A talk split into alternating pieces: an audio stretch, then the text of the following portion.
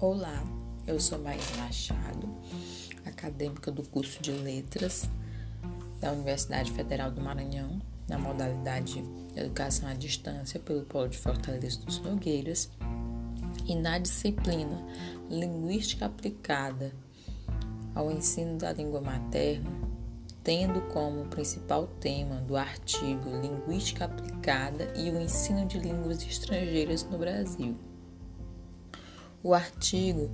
tem como principal objetivo refletir acerca do estado da arte em linguística aplicada no Brasil, que atinge no momento, é, especialmente no campo de ensino de línguas estrangeiras, a sua maturidade após 20 anos de atividade. Pois sabemos que, para muitos,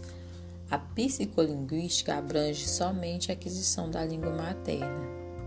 e não da segunda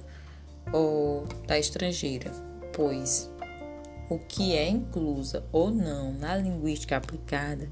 depende muito dos interesses institucionais ou preferenciais.